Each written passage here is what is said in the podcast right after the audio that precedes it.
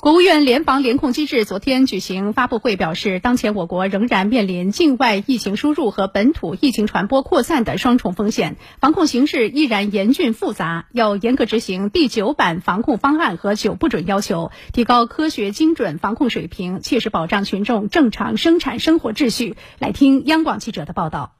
近日，全国每日报告新增新冠肺炎阳性感染者数量波动上升。受奥密克戎进化分支传播能力强、隐匿传播的影响，跨省跨区疫情增多，多地新旧疫情叠加交织。国家疾控局船防司二级巡视员胡翔透露，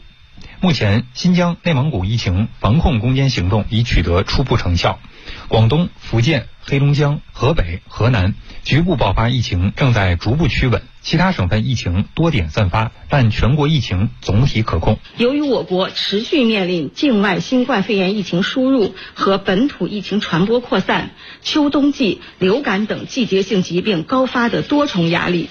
发生新冠肺炎聚集性疫情的风险依然存在，存在新冠肺炎疫情与流感疫情叠加的可能。国家卫生健康委、国家疾控局将继续指导各地，坚持外防输入、内防反弹总策略和动态清零总方针，科学精准、严格执行疫情防控各项措施，以快制快，持续强化局部聚集性疫情的处置。对于当前疫情防控形势，国家卫健委新闻发言人米峰表示，要严格执行第九版防控方案和九不准的要求，提高科学精准防控水平。切实保障群众正常生产生活秩序，防止简单化、一刀切，坚决整治层层加码。对于典型案例，国务院联防联控机制将加大通报和曝光力度。此前，国家卫生健康委官网开通了疫情防控九不准公众留言板。国家疾控局监督一司二级巡视员妥佳表示，国家卫生健康委、国家疾控局高度重视群众的投诉工作。每日及时转办、督办地方核查处理群众反映的问题。除了违反九不准规定之外，一些地方处置疫情存在简单化、一刀切、层层加码等新的表现形式。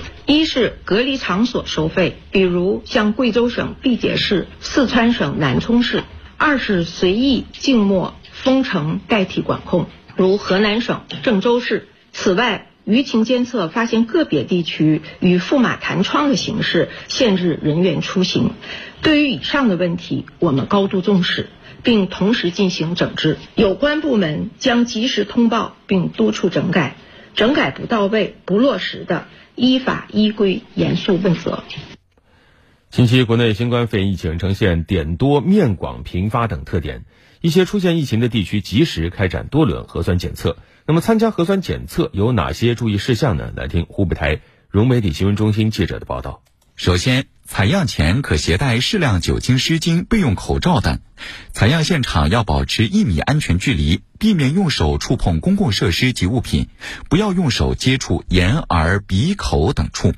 采样前三十分钟，请勿吸烟、喝酒或嚼口香糖，也不要喝太多水，同时也尽量不要进食后立即前往采样。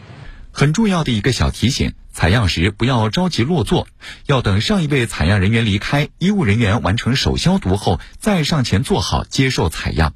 采样过程中，如出现咽部或鼻部不适，不要对着其他人咳嗽、打喷嚏，请用纸巾、手帕或肘部的衣物遮住口鼻。采样后不要在采样点逗留，回到家后应立即洗手，必要时使用酒精湿巾对手机等物品进行擦拭。另外，疾控专家温馨提醒：近期在武汉乘坐公交、地铁需要二十四小时内的核酸检测阴性证明，即使显示已采样也不行。提醒广大市民及时参加核酸检测，如微信、支付宝未及时显示结果，还可通过健康武汉小程序进行在线查询。